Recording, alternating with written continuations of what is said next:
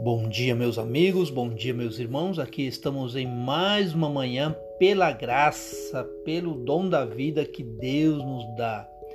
Hoje eu quero fazer uma reflexão contigo, uma reflexão que está no livro de Eclesiastes, no capítulo 9, no verso 10, que diz: Tudo quanto te vier à mão para fazer, faze-o, conforme as tuas forças porque na sepultura para onde tu vais não há obra, nem indústria, nem ciência, nem sabedoria alguma.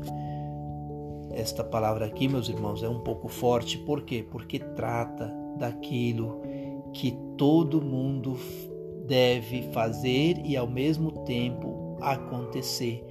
Você vive o hoje e você morre. Não sabe o dia que você vai para a sepultura. Por isso eu costumo dizer: morra vazio, não morra cheio, porque quando você morre vazio, você deixa o que você fez.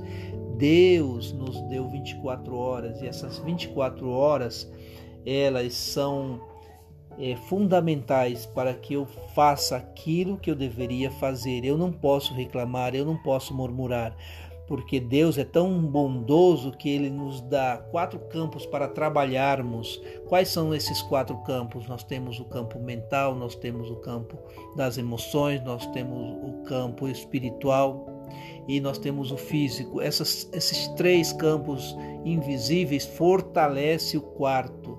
Eu me tornando é, forte na mente, forte no espírito e forte nas emoções eu fico forte no físico e eu faço as coisas acontecerem porque eu, eu estou fortalecido.